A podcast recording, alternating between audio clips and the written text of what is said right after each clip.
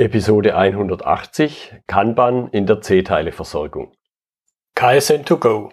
Herzlich willkommen zu dem Podcast für Lean-Interessierte, die in ihren Organisationen die kontinuierliche Verbesserung der Geschäftsprozesse und Abläufe anstreben, um Nutzen zu steigern, Ressourcenverbrauch zu reduzieren und damit Freiräume für echte Wertschöpfung zu schaffen, für mehr Erfolg durch Kunden- und Mitarbeiterzufriedenheit, höhere Produktivität durch mehr Effektivität und Effizienz an den Maschinen, im Außendienst, in den Büros bis zur Chefetage.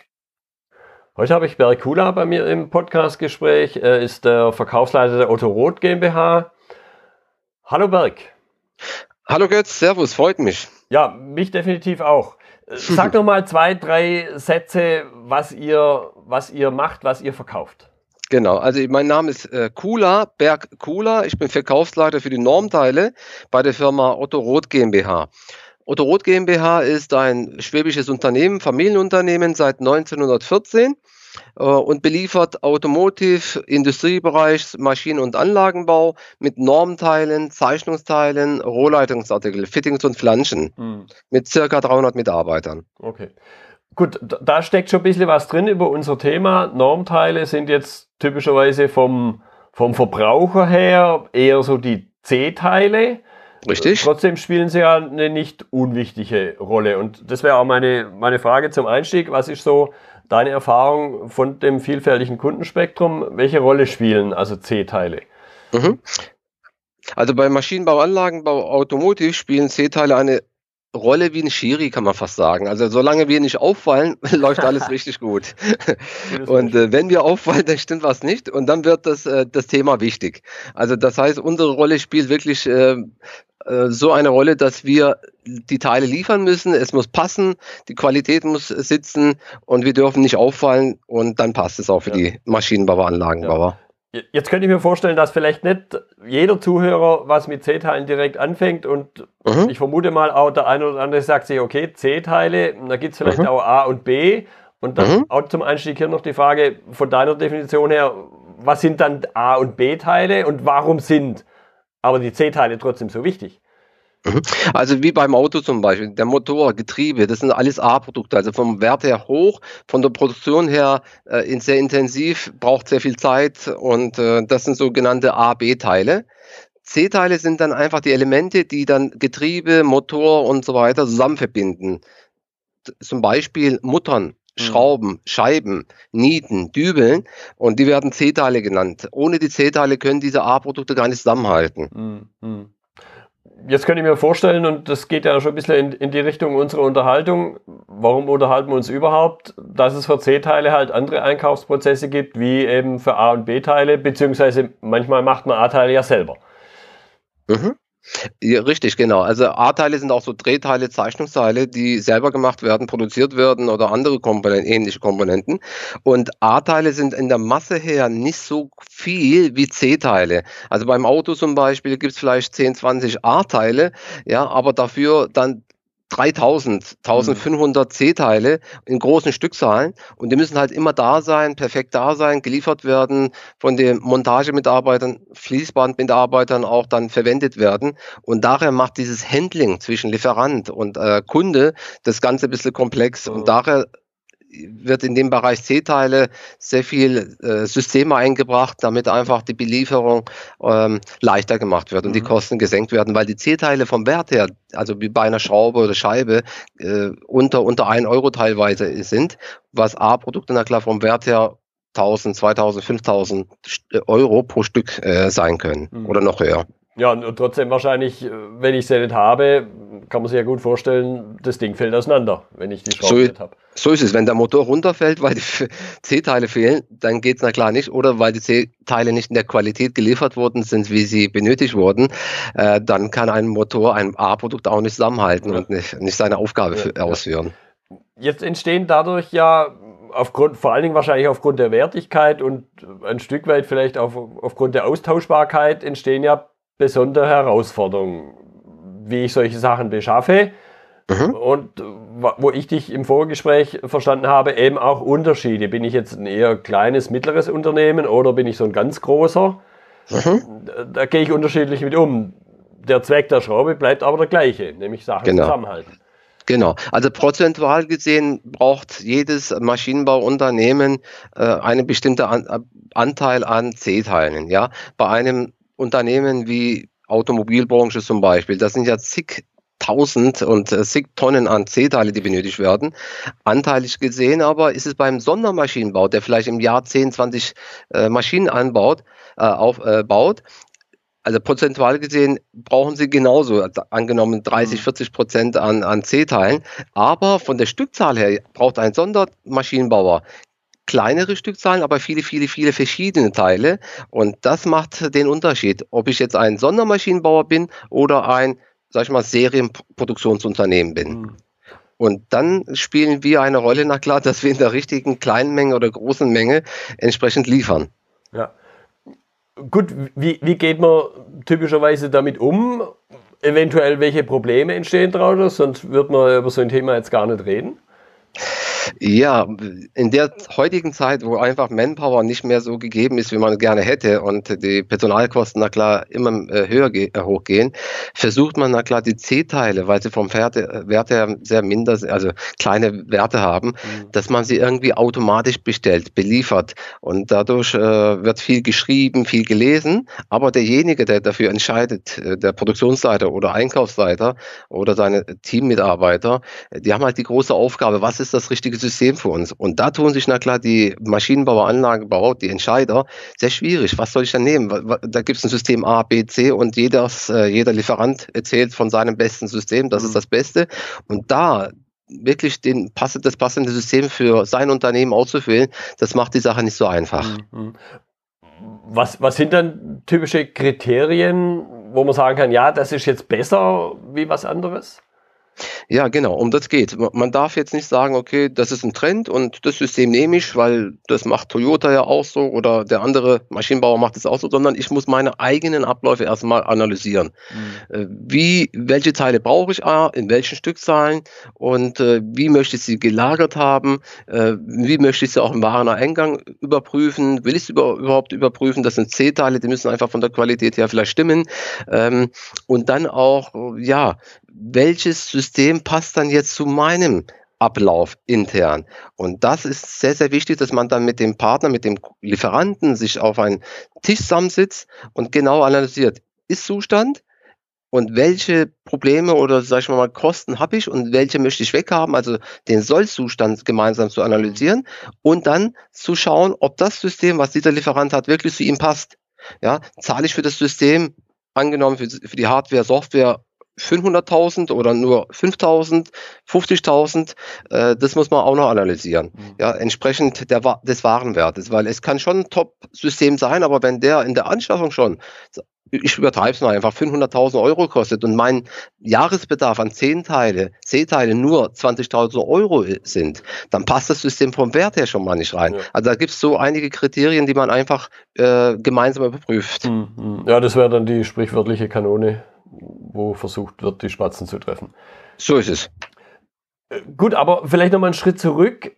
Mhm. Was, was sind so die, die Dinge, die ihr erlebt, die Folgen, wenn es nicht funktioniert? Also wenn wir es annehmen, dann funktioniert es.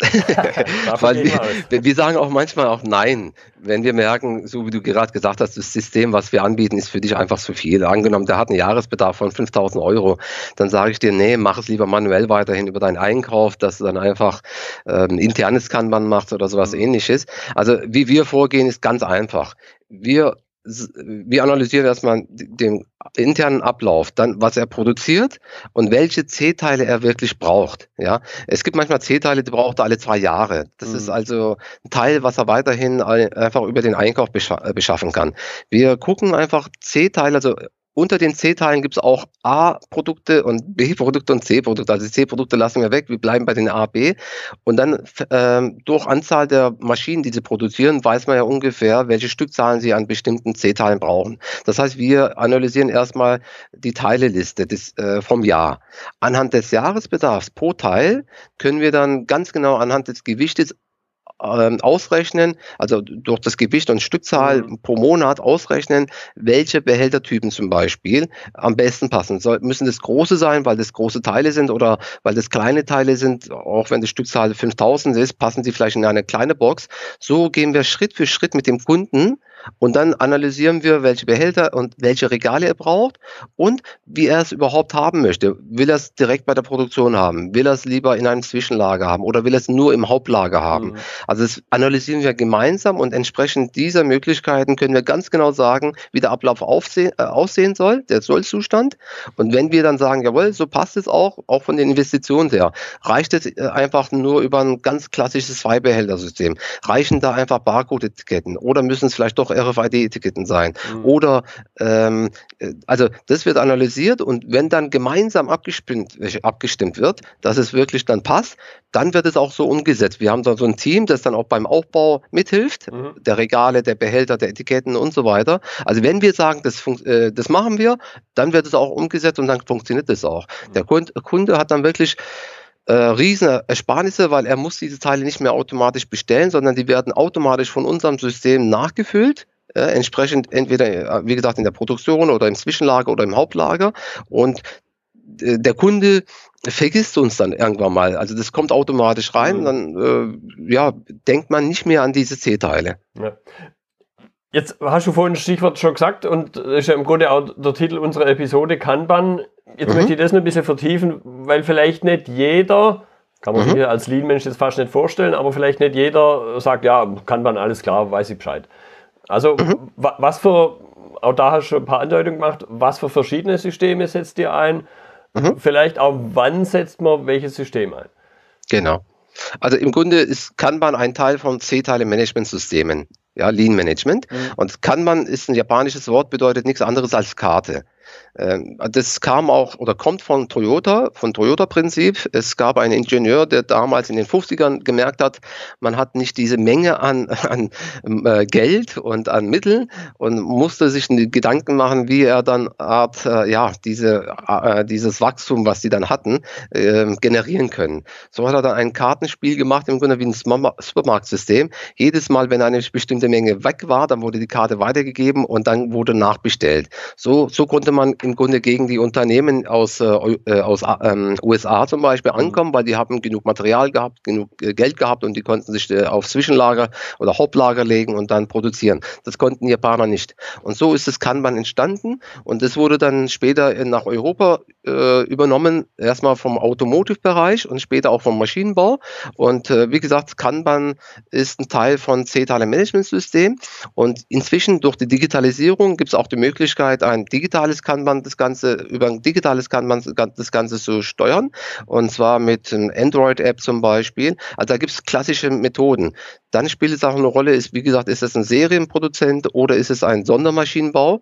Was mhm. macht Sinn? Ähm, also das sind mehrere Faktoren, mehrere Parameter, die eine Rolle in Spiel, äh, inzwischen spielen. Ich hoffe, ich habe deine Frage einigermaßen kurz äh, beantwortet. Ja, ich, ich bohre jetzt halt noch ein bisschen nach. Nochmal hier auch den Unterschied zwischen äh, dem Serien, meinetwegen Automobil oder irgendwas anderes, mhm. in, in mhm. größeren Serien und aber halt das kleinere Unternehmen, Sondermaschinenbau. Was ist da so speziell also nochmal auf die C-Teile zurückzukommen und mhm. dann auch für die Lösungen, was ist da der große Unterschied? Genau, also die Menge, die zwischen Lieferant und, äh, na klar, der Produktion reingeliefert wird. Also das heißt, beim Sondermaschinenbau zum Beispiel, der vielleicht in der Woche zehn, ich sag mal Päckchen äh, mhm. oder Verpackungseinheiten braucht, ist ein anderes Methode oder andere Methode notwendig, das zu liefern, weil da lohnt sich kein Behälter abzuholen und zu liefern und so weiter. Da mhm. reicht vielleicht einfach, dass der Sondermaschinenbauer die zehn Pack, äh, Behälter, die leer werden, einfach nur abscannt Mhm. Mit einem Barcode-System zum Beispiel und einer Android-App. Und der Auftrag wird dann automatisch in das ERP-System des Lieferanten geliefert, in dem Fall an uns. Und wir schicken die Ware in der gewünschten Verpackungseinheit direkt zu seinem Wareneingang. Dort wird dann über einen Lieferschein Wareneingang einfach die Stückzahl kontrolliert, klassisch wie immer Wareneingangskontrolle und dann an diesen festen Platz, äh, auch der Lagerplatz muss dann definiert werden auf das Etikett, was dann die Verpackungseinheit bekommt, äh, wird dann von dem Kunden selber reingestellt, weil einfach die Masse nicht da ist, mhm. aber zumindest wurde der Einkauf, äh, sag ich mal, ähm, die Arbeit abgenommen. Es geht direkt vom Lagerleitung oder Produktionsleitung Leitung die Anweisung, dass dann nachgeliefert werden soll. Mhm. Das ist der Fall 1 bei so Sondermaschinenbau. Das heißt, da werden keine Behälter abgeholt, sondern wirklich die Daten digital weitergeleitet und die Ware wird gesendet. Ja. Ähm, und beim äh, großen, sag ich mal, Serienproduzenten ist es so, er will weder mit dem Wareneingang zu tun haben, noch will er mit der Bestellung zu tun haben, weil er sagt, in der Woche werden bei mir 1000 Behälter leer. Das heißt, da lohnt sich ein Zwei-Behälter-System angenommen, wir gehen mal von 1000 Behälter aus. Die 1000 Behälter soll der Lieferant wirklich auch selber abholen, selber scannen oder egal wie, auf, auf jeden Fall die befüllen und danach wieder an die Stelle äh, nach hinten, also als zweiter Behälter wieder nach hinten stellen, sodass die Produktion weiter fließen kann. Mhm. Und das sind die großen Herausforderungen für den Lieferanten. Beim Sondermaschinenbau muss es genauso funktionieren wie bei dem Serienproduzenten. Mhm. Ja, ich, ich, mir ging jetzt gerade der Gedanke durch den Kopf. Im Grunde ist es ähnlich wie Klopapier Mhm. Keiner denkt drüber nach, außer in dem Augenblick, wo man halt da sitzt und neben sich greift und ins Leere greift. Ja, ich weiß auch, äh, das ist ein gutes Beispiel. Ich kenne auch ein Unternehmen, das äh, Toilettenpapier jetzt im Kanban hat. da ist nämlich das passiert. Ja. Der, äh, der Eigentümer ist dann in der Produktion äh, auf die Toilette gegangen und merkte plötzlich, da fehlen Toiletten. Und weil das System Kanban-System so gut funktioniert, kam der okay. Vertreter vorbei, zufällig, und meinte ihn, können Sie auch Toilettenpapier äh, Papier über Kanban liefern. Und ja. der hat dann gesagt, ja, klassisch schon, über Paletten kann man. Also sie haben dann zwei ja. Paletten mit jeweils 100 Rollen zum Beispiel, ja. ja. Und jedes Mal, wenn eine Palette leer ist, kennen sie die zweite Palette, die ist ja noch da.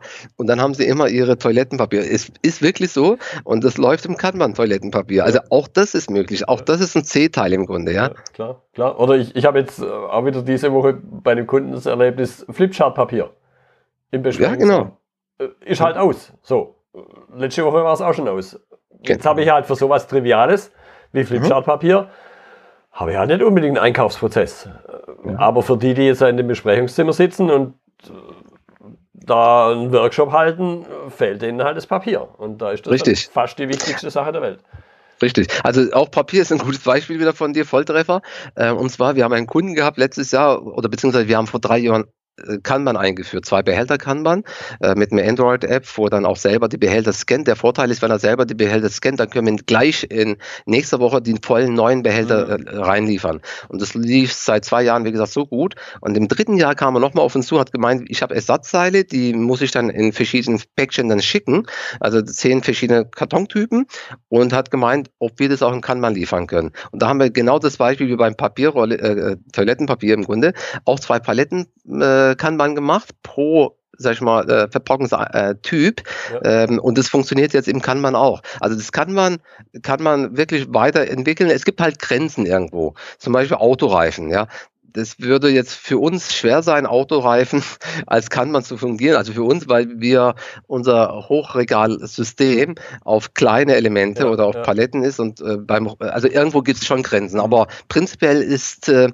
ja, wir haben inzwischen Pneumatikteile im Kanban drin. Also wir haben nicht nur Schrauben oder Scheiben klassisch als C-Teil, sondern Pneumatikteile von Festo, Festo-Teile zum Beispiel. Okay. Oder Nieten habe ich schon vorhin erwähnt. Oder Teile, die ich gar nicht kenne, so Elektronikteile, wo der Kunde sagt, so Phoenix-Teile als Beispiel wo der Kunde sagt, Mensch, das läuft so gut mit Schrauben, Muttern, Scheiben, könnt ihr nicht diese Elektronikteile mhm. auch über Kanban liefern? Wie gesagt, da, äh, es gibt im Grunde beim Kanban keine Grenze. Wie gesagt, es gibt eine Grenze, äh, aber wenn wir bei den C-Teilen, klassischen C-Teilen äh, bleiben in unserer Branche, gibt es wirklich keine Grenze. Ja. Hauptsache die Menge ist noch da, also die er braucht. Wenn er es jedes Jahr wirklich nachbestellen muss, dann ist es Kanban-fähig. Ja, ja.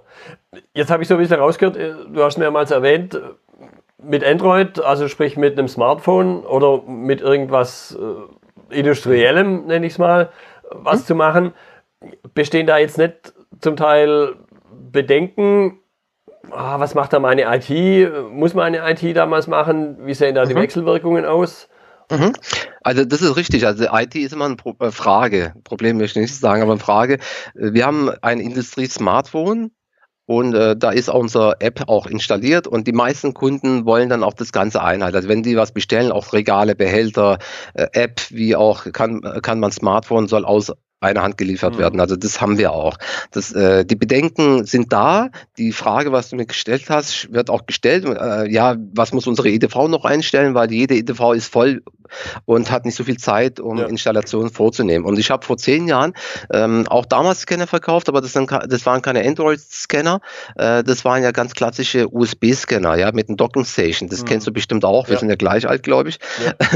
Und äh, das war wirklich damals ein Graus, auch für mich äh, als Vertrieb Vertriebler.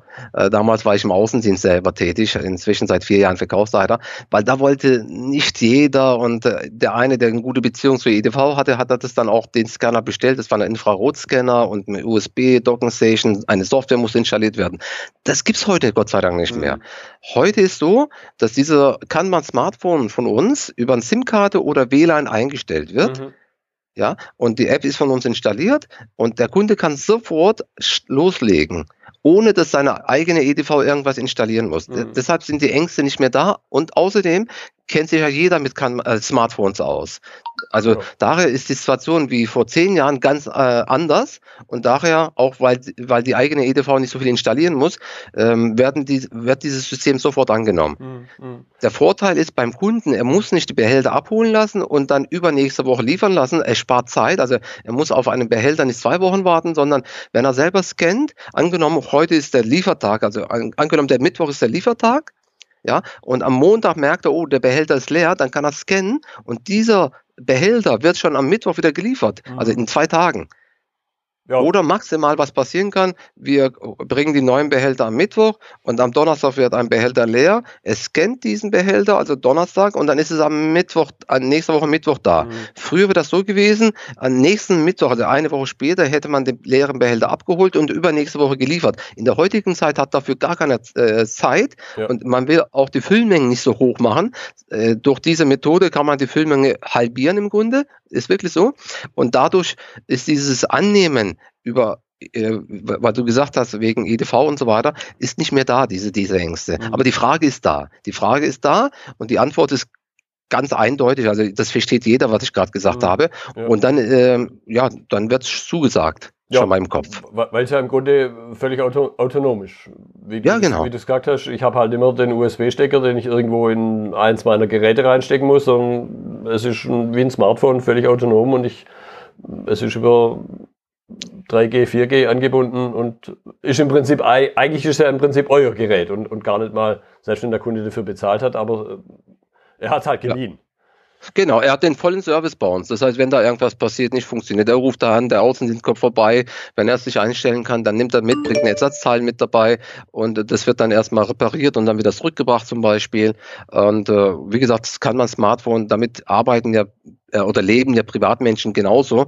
Wie gesagt, früher mit dem Infrarotscanner und einer USB-Docking-Station-Software, das war ja nicht gang und geblich für Privatleute. Also daher ist diese Scheu nicht mehr da. Mhm. Es geht nur darum, äh, im Grunde gibt es eine andere Sache, was du schon erwähnt hast. Es geht schon darum, ja, wie kommen dann die Daten in mein ERP-System rein? Das ist dann die nächste Frage, weil äh, ja. im Grunde gibt er ja die Kontrolle weg. Mhm es kennt und die Ware wird einfach geliefert nach der Füllmenge, die jetzt pro Teil festgelegt wurde. Also angenommen im Jahresbedarf 10 Millionen, hat eine andere Füllmenge pro Behälter wie ein Teil, was die Jahresmenge nur eine, eine Million hat. Ja, und äh, aber das wird abgestimmt. Also äh, im Grunde gibt er die Kontrolle total auf dich ab.